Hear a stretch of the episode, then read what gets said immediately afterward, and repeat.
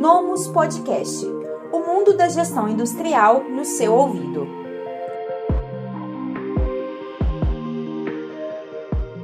Oi, tudo bem? Eu sou a Rafaela Barreto e hoje a gente vai falar sobre implantação da filosofia do Lean Manufacturing. Será que é possível fazer isso dentro de uma pequena indústria? E para poder bater esse papo, eu estou aqui com um convidado especial, que é o Charlie Hudson. O Charlie, ele é engenheiro de produção, é especialista em projetos, também é mestrando em administração e tem experiência com consultoria de processos e também é palestrante, além de professor universitário, ou seja, bastante bagagem bagagem ele tem aqui para poder é, contribuir com a gente a respeito desse tema. Não é isso, Charlie? Seja muito bem-vindo. Muito obrigado, Rafaela. Obrigado pela oportunidade. Eu sempre, é, sempre quando sou convidado para esse tipo de evento, né, que a gente pode compartilhar o que vivenciamos nas empresas, eu fico muito feliz. E aí, quando você falou um pouquinho aí da minha trajetória, eu gosto sempre de ressaltar que eu comecei, né, minha primeira experiência profissional foi de chão de fábrica. Então, é, eu fiz um curso de aprendizagem, né, um curso na, na, na, no maior serviço de aprendizagem que nós temos no Brasil, que é o Senai, e fui direto para a indústria. E estando direto na indústria, no chão de fábrica, a gente começa a ter uma visão de realmente como as coisas acontecem na prática, com uma visão bem prática mesmo. Né? É, essa é a palavra.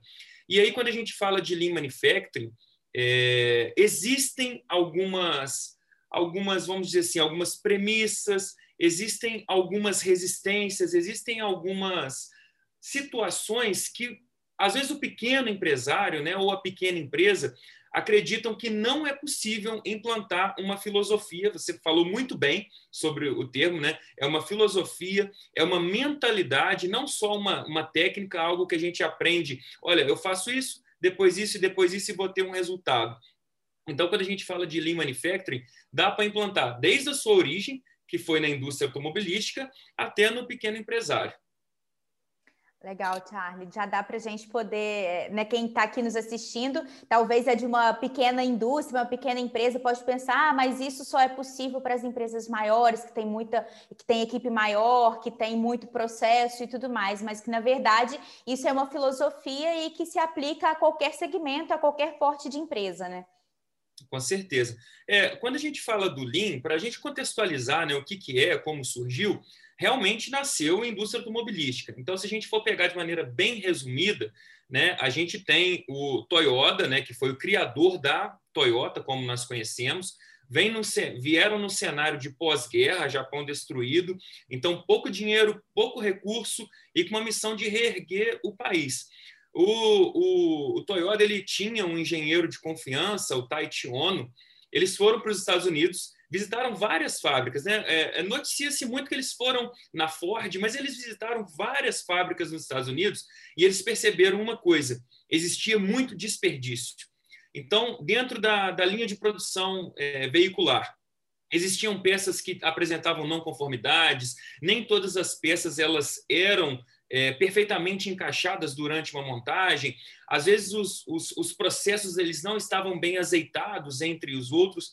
E foi aí que surgiu é, um conceito forte dentro do Lean, que são, na verdade, eram sete desperdícios. A gente fala de sete desperdícios mais um ou oito desperdícios. A gente pode falar um pouquinho mais detalhadamente sobre isso.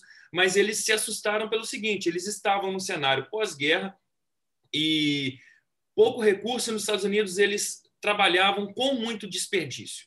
Eles falaram, olha, a gente não pode levar isso para lá. Só que mais do que isso, né, a Ford ela teve um papel fundamental na história. A gente fala assim, ah, é, a gente pensa sempre né, em linha de produção, ou Ford T, ou algumas frases icônicas do Henry Ford. Olha, você pode ter qualquer, carro de qualquer cor, desde que seja preta. Na verdade, a, a, a contribuição da Ford para o mundo ela, ela é muito maior do que apenas a linha de produção.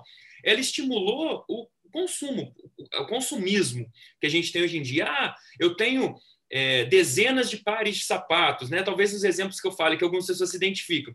Eu tenho dezenas de camisas, eu tenho é, é, coleção, coleções em que eu acumulo peças. Isso não existia. A pessoa ela tinha um par de sapato para trabalhar, um par de sapato para ir na missa. Era, era muito assim, não tinha produção em massa. Então, o Ford ele trouxe algumas estratégias muito interessantes, que foi o seguinte, olha, eu pago bem meu funcionário, né? É, comparando com as empresas da, da época, ele pagava muito bem. Só que ele controlava a vida do funcionário também. Ele tinha uns capatazes, né?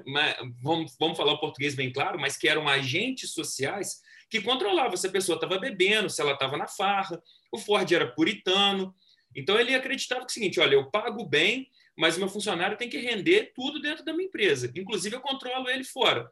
E ele propiciou, através de financiamentos, que também era relativamente uma novidade, a possibilidade do seu próprio funcionário ter carro. Porque pensa comigo, Rafael, olha, é, até então poucas pessoas tinham carro, assim como poucas pessoas tinham variedade de roupa, como é o exemplo que eu dei. Se eu estou produzindo muito carro, eu tenho que ter para quem vender carro. Vou vender para os meus funcionários, inclusive. Então, o Ford T foi um sucesso estrondoso. Então, quando teve essa visita né, do Taichi Ono e do, do Toyota no, nos Estados Unidos, eles sabiam que a Ford era uma referência, só que mesmo sendo referência tinha desperdício. Então, se a gente for pensar em Lean Manufacturing, tem vários termos. E, e primeiro que não, não, surgiu como Lean Manufacturing, então vale a pena a gente frisar isso também. Surgiu como sistema Toyota de produção. Aí vale a pena para aqueles que gostam de ler e buscar referências, tem um livro chamado A Máquina que Mudou o Mundo, então já vale aí uma referência para quem gosta de ler e gosta de conhecer um pouquinho mais de história, que ele Legal. cravou, né? Ele cunhou esse termo Lean Manufacturing. Se a gente for traduzir para o português, é manufatura enxuta. Mas era sistema Toyota de produção. Mas você imagina, uma Volkswagen, é, uma própria Ford, uma Volvo, falar, pô, sistema Toyota de produção, vou usar o nome do meu concorrente aqui dentro, né? Mas, enfim, eles é, combatiam os sete desperdícios. Então, que, quais eram sete desperdícios? Só para a gente falar, né? eu acho que a, a fala é muito clara.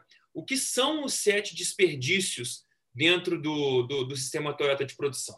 Superprodução, que é produzir mais, né, mais cedo ou mais rápido que o seu cliente, seja interno, né, dentro dos processos, ou seu cliente que vai comprar, ele precisa. Então, não produzo mais, mais do que necessário, trabalho com produção puxada, ou seja, trabalho, né, produzo se tiver demanda. O segundo, estoque. Então, quando é, essa já é até uma dica né, para galera que quer fazer uma consultoria futuramente, você me apresentou como consultor, e a gente vai em pequenas indústrias, vai em pequenas empresas, e a gente vê assim: olha, o consultor ele tem que fazer uma tem que ter uma percepção visual quando ele chega na empresa. E o que salta aos olhos, porque é físico, é material, são os estoques. Então, quando eu entro numa empresa e vejo muito estoque, o que é estoque? Matéria-prima, produto que ainda não está pronto, ah, vamos imaginar que para um produto ser fabricado ele passa por cinco processos. Uma dica aqui de consultor: olhe antes, olhe entre a etapa 1 e a 2, entre a 2 e a 3, a 3 e a 4, a 4 e a 5, se tem produto ali que não está acabado. Já é uma boa oportunidade você identificar desperdícios aí só olhando estoque. Depois, espera. Se você vê um operador esperando e a máquina parada, tem alguma coisa errada. Falta matéria-prima, está em manutenção, é, falta informação, falta documento, falta uma especificação. Transporte, quando você vê produtos indo de lá para cá sem uma ordem lógica. Claro que os produtos vão ser transportados dentro de uma empresa, mas será que um transporte que acontece em 50 metros ele poderia ser em 10 metros? Ou ocorre cinco vezes, poderia ser uma única vez, diminuir as idas e vindas. Processamento extra, mais um desperdício quando você faz mais num produto do que o cliente ele está disposto a pagar. Eu gosto de trazer um exemplo aqui que ele é muito interessante. Não vou falar marca, mas se você olhar no supermercado, Rafael, antigamente quando você comprava packs de refrigerantes de 2 litros, ah, comprava lá para a família no final de ano, né? Seis refrigerantes. Eles vinham embalados, ainda vem, né, numa embalagem plástica, né, que, que abraça aí essas, esses seis refrigerantes. E essa embalagem plástica, ela vinha com um monte de é, ela, ela era, como fala? Ela era impressa. Então tinha a marca do refrigerante, tinha uma eventual promoção, alguma coisa. Hoje, quando você vai no mercado, a embalagem do produto, ela tem lá o nome, tem as propagandas, tem as referências, tem as promoções, mas o PEC que envolve é só um plástico transparente. Por quê? Eles perceberam que eles estão agregando custo, eles não estão agregando valor para o cliente. O cliente não reconhece aquilo como algo que ele está disposto a pagar. Então, é, até para o pequeno empresário. É interessante vale, esse exemplo. É, vale, vale para o pequeno empresário. Olha, eu quero entregar um produto perfeito para o meu cliente. Mas vale a pena ele fazer uma pesquisa, conversar, principalmente o pequeno empresário, ele tem mais contato com o cliente. Às vezes é o próprio dono da empresa que vende. É verdade. Cliente, ele não tem nenhum setor comercial ali. Fala, poxa, eu estou te entregando assim. Como que tá? Vou dar um exemplo de uma empresa que um colega meu fez consultoria. É, ele fez uma, uma empresa numa, uma, fez consultoria numa empresa que fabrica uniformes, uniformes corporativos, né? E aí ele começou a, a ver que a entrega dessa empresa era similar a, a empresas de grandes marcas de confecção. É, então, como que essas, essas camisas das grandes marcas elas são entregues para o cliente? Ela vem dobrada, geralmente tem um papelão que envolve ali a camisa para que ela não perca sua forma. Tem uns clipezinhos, às vezes, nas mangas para manter o formato. É, embaixo da gola tem geralmente uma peça plástica para manter a gola ali do formato certinho. Eu não sou especialista na área de confecção, mas eu já vi como que esses produtos são comercializados. E essa empresa de uniformes, ela se preocupava em entregar o uniforme dessa maneira. E aí o que, que esse consultor falou? Olha, vamos num cliente seu e vamos ver como que esses uniformes eles são recebidos, eles são armazenados e como que o trabalhador que recebe o uniforme ele pega esse uniforme. E eles fizeram esse levantamento. Chegava tudo numa caixa, tudo direitinho, e o funcionário que recebia já colocava de qualquer jeito num armário. Né? E aí depois, quando entregava para o funcionário, o funcionário saía abrindo aquilo de qualquer jeito e jogava fora. Então talvez ele não tinha aquele cuidado, né? Quando ganhei uma camisa cara, né? Foi um presente, uma camisa social de uma marca dessas aí que você pensou, e você vai abrir com cuidado, tirar esse clipezinho, né? Se preocupar. Vai até ponderar se vai tirar ou não a etiqueta. pois é. E aí eles começaram a reduzir, claro, eles não tiraram todos esses materiais, mas começaram a diminuir o custo. Ah, envolver a gola, às vezes, não mais num plástico, mas num papel mais fino que seja mais barato. Por quê? Quando a gente fala de desperdício, processamento extra é você fazer mais do que o cliente quer. Excesso de movimentação. Os produtos são transportados e as pessoas se movimentam. Então, se você vê também, pessoal movimentando demais, né? É, gosto de dar exemplo, Rafael, olha só. É, eu já fiz muitas, apesar de eu falar que confecção não é a minha praia, mas eu já fiz consultoria em empresa de confecção. Aí eu faço a pergunta para o empresário assim: uma costureira ou um costureiro é pago para. E aí a resposta é muito óbvia, né? É pago para costurar. Poxa, beleza. Aí durante o dia a gente acompanha o costureiro ou a costureira está se movimentando, buscando matéria-prima, está esperando, é, está com dúvidas, não está sentado de frente para a máquina de costurar. E lembrando, ninguém quer robô trabalhando de frente para a máquina. Existem cálculos né, que a gente faz, que é, é chamado de cronoanálise. Então, é uma análise da cronometragem, que a gente, quando faz esse tipo de análise, não quer dizer que a pessoa tem que ficar ali ó, com um bumbum na cadeira o dia inteiro. Existem as previsões de folga, das necessidades que as pessoas têm fisiológicas para beber uma água, no banheiro, trocar uma ideia sobre o futebol ou sobre o assunto que quer, porque essa interação entre pessoas ela é, é importante e ela é salutar também, faz parte, mas é, você não pode ter um costureiro ou uma costureira buscando matéria-prima. Então, como que você resolve de maneira muito fácil a questão da movimentação? Você coloca uma pessoa, que aí tem um termo japonês assim bem legal chamado mizusumashi, que é o abastecedor de linha, que é, na verdade, a tradução não é essa, né? É uma aranha d'água, que é um tipo de uma aranha que ela é tão leve que as, todas as patinhas delas conseguem ficar sobre a lâmina d'água. E o abastecedor é isso mesmo. Ele tem né, a, essa função de abastecer os processos. Então, a gente faz muito isso nas consultorias. A gente dimensiona a carga de trabalho em pequenas empresas também e verifica, olha, nós vamos tirar uma pessoa do setor produtivo, né? E vamos colocar uma pessoa abastecendo e o fluxo fica melhor. Então, a, a, não só a explicação, mas já com um exemplo.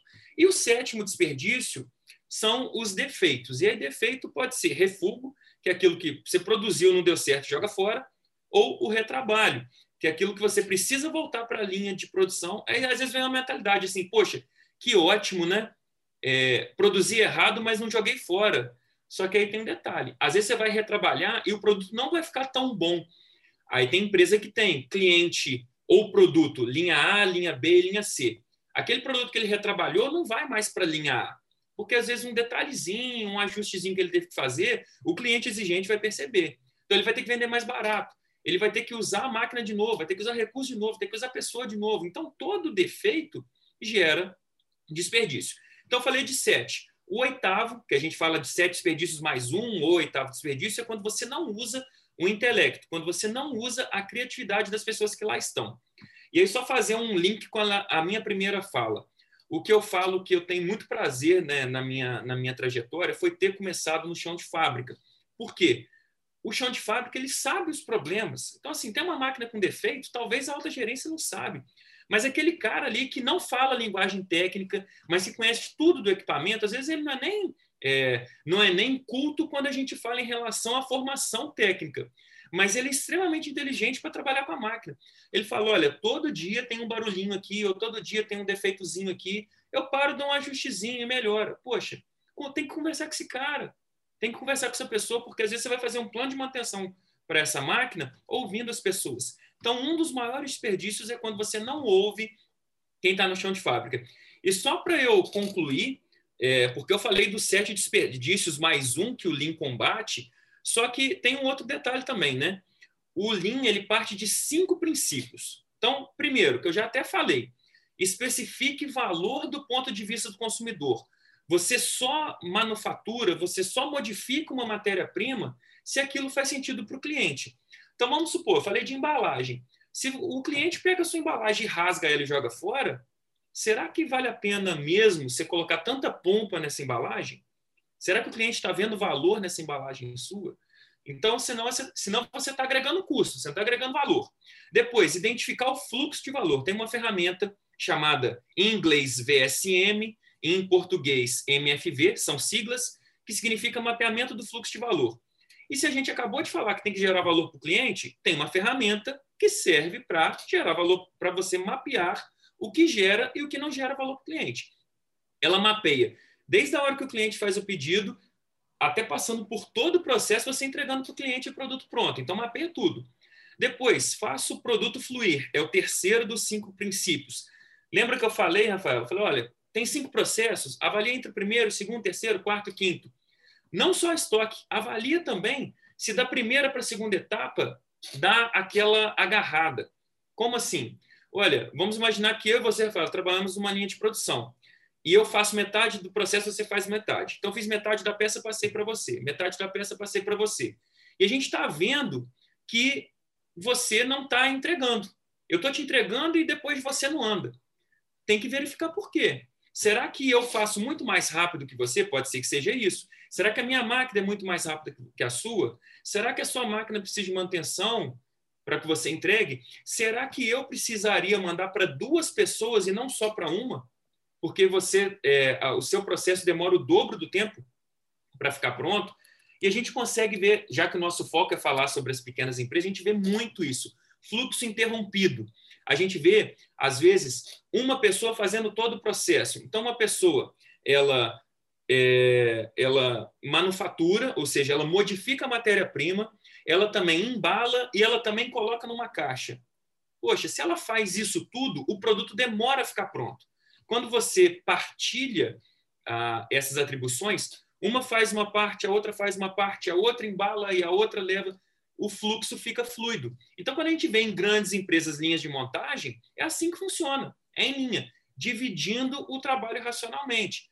Aí você fala assim: ah, mas eu vi aquele filme, lá na escola eu vi aquele filme do Charlie Chaplin, né, o Tempos Modernos, que cada um fazia um pedacinho do processo. Aquilo é desumano. Claro, lá é uma sátira, lá a administração científica ela estava começando a ser estudada, não tinha conhecimento científico e tecnológico que a gente tem hoje. Então, a gente tem máquinas mais modernas, a gente tem até, vale a pena pesquisar, né, quem ainda não conhece, exoesqueleto. É muito utilizado nas indústrias automobilísticas, que é um esqueleto externo que a pessoa veste para que ela consiga trabalhar sentado ou em pé de maneira mais confortável. Portanto, está tendo avanço em ergonomia, em saúde e segurança do trabalho, em tecnologia, mas o princípio de linha de produção ele é o mais eficiente e eficaz para que o produto fique pronto rápido. Então, partindo do princípio do Lean, tem que fazer o produto fluir. Quarto princípio, o consumidor puxa a produção. Então, esse é até mais difícil, porque tem muitas empresas que produzem, depois tem uma equipe de vendas, seja uma lojinha no shopping ou seja, um vendedor que visita os clientes no Brasil inteiro. Tem muita empresa que faz isso, principalmente pequenas empresas, né? Tem vendedores espalhados para o Brasil inteiro. Na área de confecção tem muito isso. Então eu produzo, produzo, produzo, produzo, produzo, e o meu vendedor ele é o responsável por escoar essa produção. O Lean sugere que seja produção puxada, mas as, hoje em dia, na indústria de, de vestuário, nem sempre isso é possível. Hoje as pessoas ainda vão ao shopping para comprar roupa, mas já tem tecnologia aí acontecendo de indústria 4.0 para que você, cliente, ah, eu quero comprar uma calça, tudo bem. Eu vou, eu vou numa loja, então vamos pensar na loja do futuro, né? Que nem é tão futuro assim. Talvez em pouco tempo a gente já veja isso acontecendo com mais frequência. Então, assim como a gente vai numa lanchonete mais moderna de fast food e tem lá uma tela de LCD lá que você escolhe o que você vai comer, sem ter contato com o vendedor, já escolhe, já paga tudo ali, depois só retira o pedido, você vai fazer a mesma coisa para roupa. Então, você vai clicar lá numa tela, vai falar assim: olha, eu quero uma camisa é, listrada, eu quero listrada vertical e horizontal, né? o famoso xadrez eu quero verde com, com azul fluorescente, eu quero rosa. Não importa, você vai fazer a sua camisa personalizada. E tamanho é PM ou G? Não. Você vai parar na frente da máquina, vai ser feito um escaneamento, vai ter um robô que vai aferir seu tônus muscular, e você vai ter lá uma camisa by Rafael, uma camisa by Charlie, que aí é o conceito até de prosumidor. Você participa do processo de é, é, concepção dentro da fabricação. Então, assim, tem muita coisa que, acontece que foi pensado lá atrás e está evoluindo. E, por último, eu falei de quatro princípios, então, recapitulando. Especificar valor do ponto de vista do consumidor, desenhar o fluxo de valor, fazer o fluxo fluir, puxar a produção e, por último, buscar a perfeição. Diminuir defeitos, diminuir retrabalhos e, quando a gente fala buscar a perfeição, não é só fabricar a peça certinha, não. É fa fabricar a peça certinha de acordo com o que o cliente demanda. Então, acho que, de maneira geral, a gente fez um pouquinho do panorama histórico aí e, e trouxe é, o, o Lean Manufacturing como ele é, né, como ele é empregado. Sim, bem completo esse overview que você fez sobre o Lean Manufacturing, Charlie. E eu quero até já emendar na próxima pergunta, já é porque muita pode ser que a, a pessoa que está aqui nos assistindo ela pense ah mas aqui na minha fábrica é, é aqui é muito pequeno é, eu não consigo trabalhar com produção desse jeito porque aqui é por exemplo vamos supor uma metalúrgica aqui eu faço fundição e às vezes é uma operação pequena é, e aí eu gostaria que você expusesse aqui para quem está nos ouvindo por onde começar? Assim, qual é o perfil de empresa? Dá para poder se implantar a filosofia do Lean em qualquer perfil de empresa? E se sim, por onde começar? Assim, esse empresário ou até mesmo esse, esse líder dessa empresa que quer melhorar os processos, mas não sabe muito bem ainda por onde iniciar essa melhoria dentro da fábrica. Legal, Rafaela. Bom, é o seguinte, não tem receita de bolo, né? Quisera eu falar assim, olha, faz isso aqui do do passo 1 ao 15 e é sucesso. Mas a gente pode trazer algumas dicas. Eu já conduzi projetos Lean Manufacturing de empresas né, com 20 funcionários até com centenas de funcionários. Em empresas do setor de calçado, de confecção. E confecção a gente tem de, de várias oportunidades. Né? Fábrica de meia, de, de roupas íntimas, de camisa social, de calça. Então, uma, uma, elas são muito parecidas, mas ao mesmo tempo muito específicas. Já trabalhei com empresas do setor metal mecânico, de metalurgia. É, deixa eu pensar aqui mais o que, que eu já trabalhei. Já foram tantos projetos Lean é, em fábricas de papéis, de embalagens, de embalagens metálicas. Então, aquela embalagem do panetone lá no final de ano, ou a embalagem da lata de tinta. E todas elas, todas elas se enquadram no sete desperdícios mais um. Então, sob a ótica do consultor ou sob a ótica do empresário, o que, que é preciso? O, o, empresário ele sabe que ele tem dor. Ele sabe, às vezes ele não revela, ou às vezes ele tem um pouquinho de orgulho, porque tem aquela, aquele sentimento de propriedade, de seu filho, né? a empresa ser aquele filho que ele cresceu. E ó, eu estou aqui há 30 anos e sempre deu certo. Só que sempre deu certo num mercado que não era tão competitivo e globalizado como hoje. Então, para a gente ser enxuto, a gente precisa começar, às vezes, a é, ser mais humilde e verificar que é, é, é sempre possível melhorar. Essa é a primeira coisa, admitir que é, para você ter, ser competitivo, você tem que estar tá sempre buscando atualização. Eu já entrei em, em empresa, Rafael, que parece que você está fazendo uma viagem no tempo. Então, assim, Pega um filme ali dos anos 60, 70, às vezes que mostra uma indústria. Eu já entrei em empresas há, sei lá, quatro, cinco anos, que era uma viagem no tempo.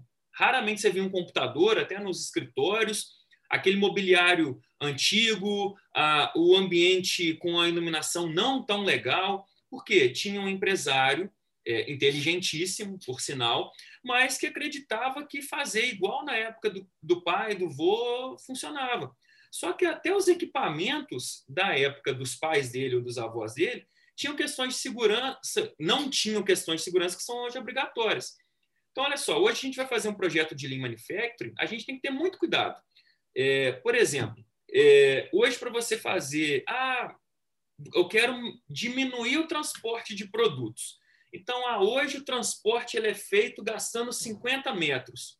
Às vezes eu não consigo trazer para 10 metros ou para 5 metros, porque tem norma regulamentadora que impede isso. Um outro projeto que eu conduzi foi a empresa é, de alimentos para animais. E lá eles têm que se preocupar com contaminação cruzada. Eles têm duas linhas de produção, uma linha verde e uma linha vermelha. O funcionário que trabalha numa linha, ele não pode nem ir na outra linha. Então, você não pode, às vezes, até dividir atribuições entre. Então, você tem que, primeiro, mapear suas restrições. É importante mapear suas restrições. E outra, como eu estava falando, né, da, da, mentalidade que tem que ser atualizada, primeiro, né, voltando a, a, ao início da resposta, a mentalidade ela tem que ser atualizada e tem que ter um reconhecimento da necessidade da, da, da sua atualização e da melhoria. Esse equipamento que funcionava muito bem há 50, 60 anos, hoje, para ele continuar funcionando, você tem que estar de acordo com a NR12, que é uma norma regulamentadora que fala sobre segurança no trabalho em máquinas e equipamentos. Então, tem uma série de sensores, dispositivos, proteções que você precisa colocar no equipamento para ele continuar funcionando. Ou então você tem que comprar um novo. E essas decisões, às vezes, o empresário tem que ter. Outra coisa que o empresário tem que ter. É, a gente está falando de Lean Manufacturing, mas é, algumas outras metodologias, filosofias são muito legais, mas nem sempre dá para implantar. Hoje fala-se muito sobre Lean e Seis Sigma trabalhando juntos. Beleza, com Lean você reduz desperdício, com Seis Sigma você reduz a variabilidade do processo. Funciona, é legal para caramba. Mas eu já fiz é, consultoria numa empresa de é, embalagens metálicas que eles tinham equipamento relativamente antigo que, por mais que eles fizessem ajustes manuais, a máquina ia entregar 1 a 2% de defeito por conta das características tecnológicas da máquina. Então, assim, o empresário está disposto a investir um, dois, três milhões para trocar o equipamento, porque aí ele conseguiria o 6 Sigma, tá? Ah, não, não, não tá. Então, a gente tem que admitir que esse processo vai ter um 2%. É, o bom é inimigo do ótimo, né? Às vezes o cara não está fazendo nem o bom e quer fazer 6 Sigma. Então, primeira coisa para um empresário. Muito bem admite, colocado isso. É, ele precisa admitir que precisa estar tá sempre melhorando, que ele precisa estar tá competitivo, que ele precisa estar tá enxuto. Segundo, as filosofias e as, e as metodologias não são bala de prata. Você tem que ver o que, que é adequado para o seu negócio. Lean Manufacturing, a gente sempre brinca. Precisa cortar o mato alto? Vai de Lean Manufacturing. Então, assim, ó, hoje está uma zona, vamos falar o português bem claro. Está tá uma zona. É gente trançando para lá e para cá o dia inteiro, é equipamento quebrando toda hora. Processo que fica só na cabeça do funcionário. A gente fica dependendo, aquele funcionário falta, a empresa não anda. Outra coisa que acontece muito, né? Chega, chega pedido, não tem a matéria-prima, ou produz com defeito, demora a produzir, não sabe quanto tempo que um produto demora para ser fabricado, e aí não sabe nem fazer orçamento. O orçamento é na cadernetinha lá, fala assim: ah, quanto de matéria-prima que a gente gasta para fazer esse produto? Aí gasta 20 reais. Aí o, o empresário, porque a, a, a, gente fala, o empresário ele não pode ser a empresa. E principalmente, às vezes, o microempresário ele acumula isso, né? Sim. Ele é vendedor. Ele fica funcionário da própria empresa, né? É. Ele é vendedor, ele é contador, ele é pós-venda, ele é o cara que treina o funcionário. Então, começar a delegar, às vezes, é importante, justamente por conta disso, né? Porque você, às vezes você acumula tantas funções que às vezes está passando ali um problemão na sua frente você nem dá conta de ver. Então, assim, é, na mentalidade do, do, do, do, empresário, ele sempre tem que ver é, se ele tem indicadores, porque senão também fica muito na cabeça, né? Eu tenho indicador, eu consigo avaliar o índice de satisfação do meu cliente, eu consigo avaliar um índice de atraso, eu consigo ver se eu estou tendo lucro ou prejuízo, porque, como eu falei, se você não sabe fazer um orçamento, você não sabe se está tendo lucro ou prejuízo. Então, é, tem lá na cabeça do empresário, olha, eu gasto 20 com matéria-prima, minha energia elétrica vem tanto, com maquinária é isso, salário é mais isso. Ah, eu gasto 20, pode pôr 60. Só que, às vezes, os 60 reais não é competitivo, porque o concorrente dele faz a 50. Ou 60 reais é, não dá lucro para ele, teria que ser 65. Então, e muitas eu, vezes eu... também, o Charlie, a gente percebe que ele fica. É, recentemente eu fiz até uma entrevista com uma economista e, e ela fez uma. aqui para o blog mesmo, e ela fez uma colocação que foi bem interessante, de que o, o empresário muitas vezes ele fica só naquela do que entrou menos o que saiu. E aí ele acha que ele está tendo lucro, ele acha que ele está sendo competitivo, quando na verdade, se ele for apurar no detalhe, ele está perdendo dinheiro, ou pelo menos deixando de ganhar, né? Pelo menos deixando de dinheiro na mesa. Está no zero a zero, né? Está trocando é. laranja, trocando banana, trocando cebola. Exatamente. Mas, olha, Rafaela, é, o, o que eu sugiro, hoje tem. Aí é, é, é aquela decisão que toda empresa tem que ter, às vezes, do fazer ou comprar. Tem empresas que já têm ali engenheiros de produção, administradores, é, tem setor da qualidade, tem setor de melhorias, que já, já, já, já vem com uma experiência e estão sempre buscando é, é, capacitações para eles mesmos desenvolverem essas tecnologias. Mas o que, que, a gente ouve? Olha, eu tive muita consultoria de sucesso, Rafael, que eu não tive ideia nenhuma, ou que eu tive muito poucas ideias minhas. Mas a gente ouve assim, olha, o que, que vocês já tentaram fazer que deu errado? Ah, fiz, tentamos fazer isso, isso. A ideia era excelente. E por que, que não deu certo? Ah, tentou uma vez, deu errado, desistiram. Poxa, mas tem um negócio chamado curva de aprendizagem, que parece até piegas o que eu vou falar, né? Mas primeiro dá errado para depois dar certo. Sim. Se uma pessoa está fazendo 20 anos uma coisa e ela tenta uma semana fazer diferente, claro que vai dar errado. Então, você tem que batalhar ali, né? A gente trabalha sempre com PDCA, planeja, executa, checa. Não deu tanto certo, atua. É, para fazer a implantação da filosofia Lean, é, a gente pode perceber que é importantíssimo três coisas principalmente: pessoas, é, porque é uma filosofia, então essa filosofia ela vai partir de todo é, de todos os processos dentro da fábrica, só que esses processos são feitos por pessoas. Então, é, é, é essa parte pessoal é muito importante, a parte processual muito importante também, e a parte tecnológica. O tecnológico, desde o equipamento em si, como também o software que vai fazer a medição, a planilha de Excel, o controle daquilo. E aí, é, eu queria saber de você, nós falamos um pouco sobre é, como, a, né, falamos aqui, como a consultoria pode apoiar nessa implantação do Lean, mas eu queria que você comentasse um pouco sobre como a tecnologia apoia o gestor e esse pessoal dentro da fábrica na implantação do Lean ali no dia a dia. Muito legal você ter falado, Rafael é, hoje em dia está tudo integrado, né? A gente fala assim, ah, eu não, eu não aplico apenas Lean, eu não aplico apenas 5S, eu não aplico apenas 6 Sigma, está tudo muito integrado. Então vamos lá, você falou de pessoas, concordo, por quê? Principalmente pelo oitavo desperdício. E vou até aqui é, é, falar, tem é, situações que algumas empresas até de consultoria não gostam de fazer consultoria Lean em áreas com alta tecnologia. Porque pensa o seguinte: quando a linha já é automatizada, o que dita o processo é o tempo de ciclo. Então, assim, ah, de quanto em quantos segundos ou de quantos em quantos minutos sai um produto pronto. Então, traz uma falsa percepção que não tem desperdício ali, que é a máquina que dita o processo. Só que no entorno da máquina, tem pessoas trabalhando, que alimentam a máquina, que se deslocam, que transportam, que geram desperdício. Compram a matéria-prima, programam tudo. Dá para fazer, dá para fazer sim. Traz mais desafio, não vou negar, não vou falar que é fácil. Traz mais desafio. Então, pessoas, sim. Porque quando você trabalha em processos que tem muita, é, muita, por exemplo, é, é, processos manuais, uma embalagem, uma montagem, um, um, ajuste, tudo que tem processos manuais, é mais fácil você aplicar ali. Isso é inegável. Mas não descarta também para processos de alta tecnologia.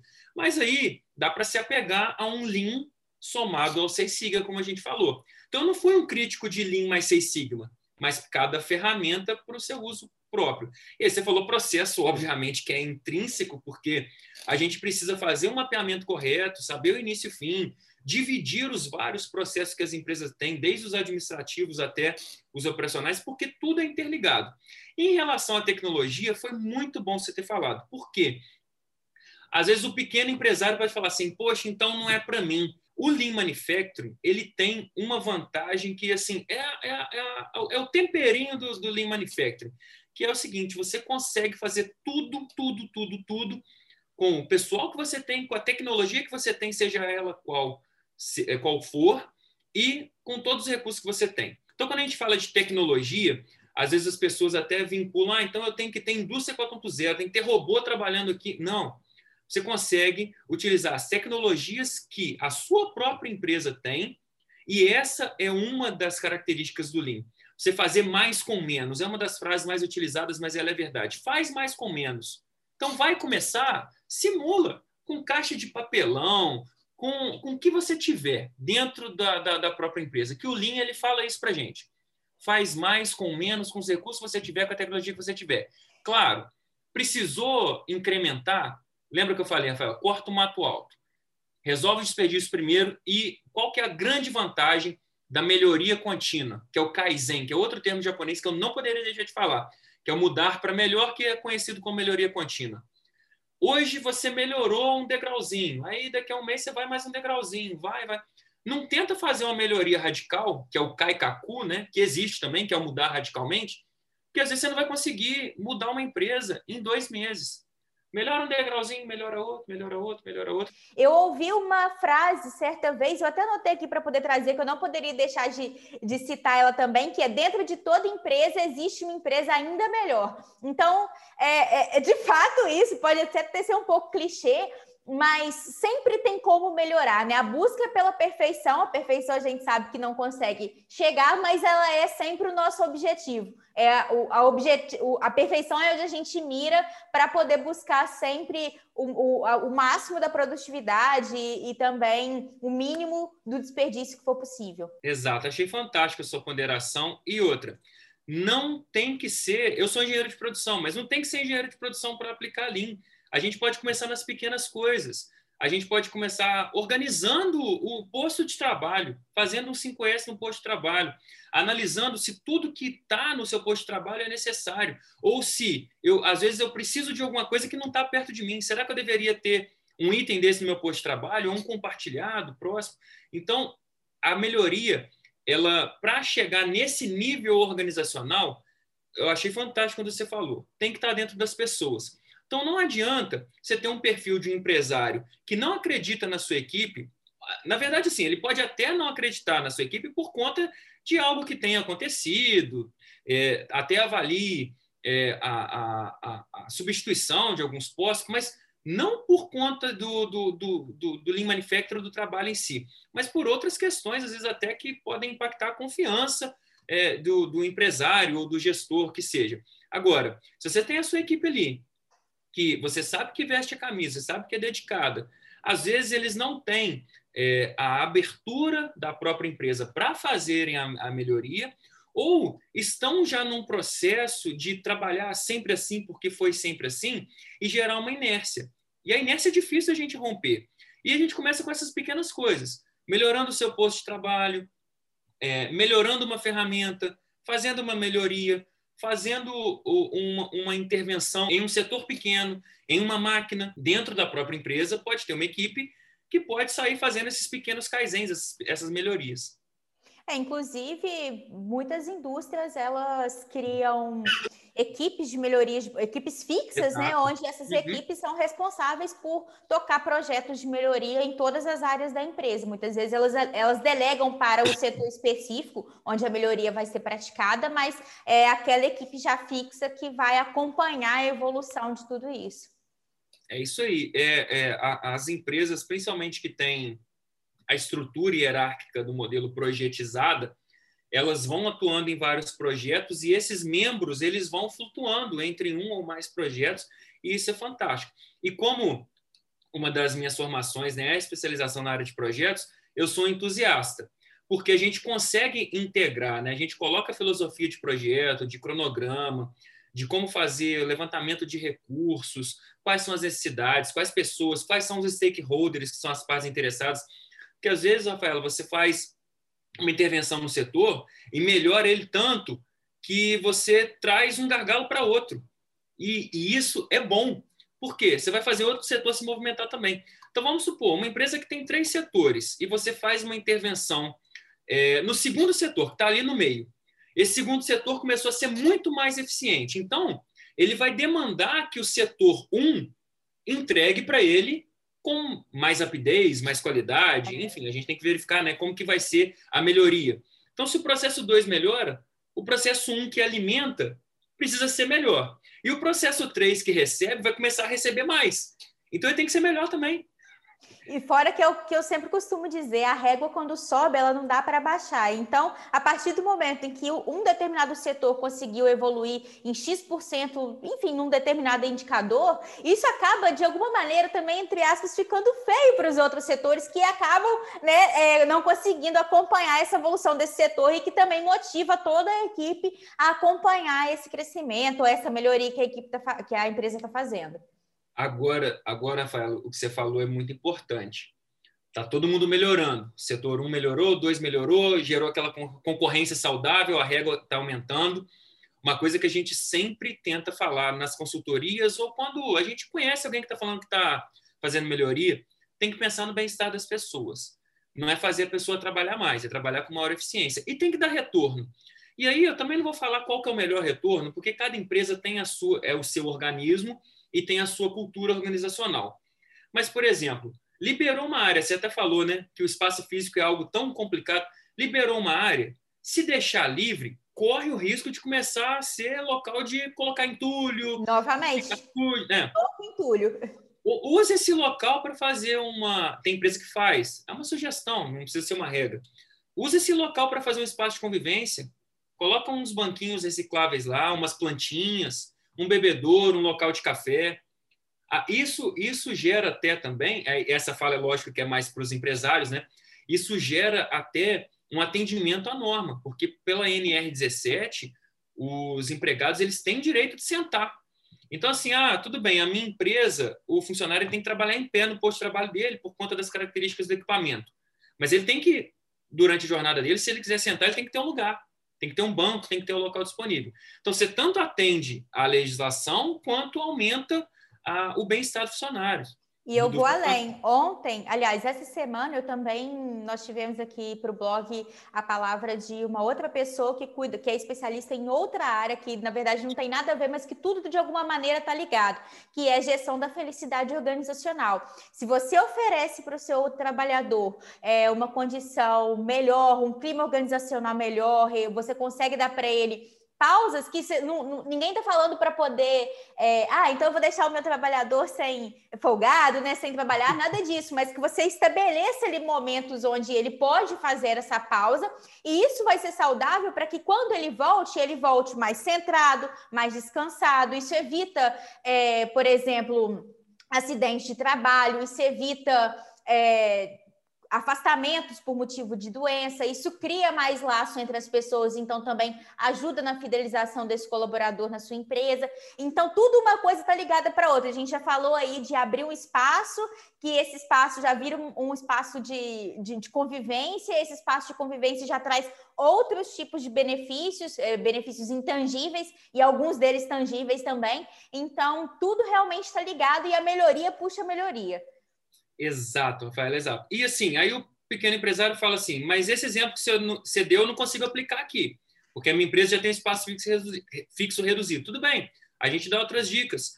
É, tem muitas plataformas hoje, na internet mesmo, a gente, né, no momento que a gente está gravando aqui, a gente está vivendo ainda um momento de pandemia, mas é, dá um treinamento para o seu funcionário, deixa ele fazer um treinamento em São Paulo, ou se não tem possibilidade de fazer o deslocamento. Eu dei o exemplo de São Paulo, que geralmente é onde tem muitas coisas, onde acontecem muitas coisas. Mas, ou outra, é, compra um treinamento para ele, investe na melhoria, dá um livro para ele.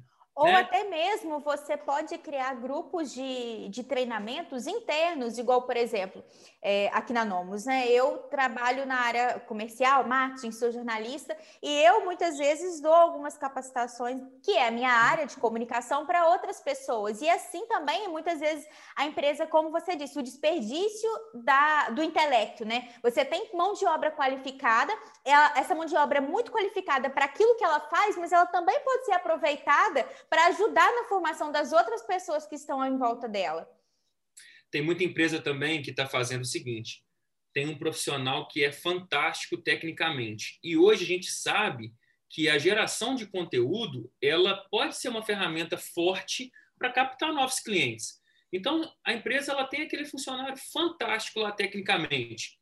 É, você, aí eu estou pensando até no, no que você está falando dentro da empresa, né? Você compartilhar o seu conhecimento com outros colegas e outros colegas compartilharem com você. Se tem alguém muito bom que grava e edita vídeo dentro da empresa, capacita essa pessoa para ela fazer os vídeos. Se ele tem vergonha ou se não der certo, que ele compartilhe o conteúdo e que outra pessoa que tenha mais desenvoltura faça isso. E a gente vai criando aí um elo de, uma, um elo de possibilidades, né?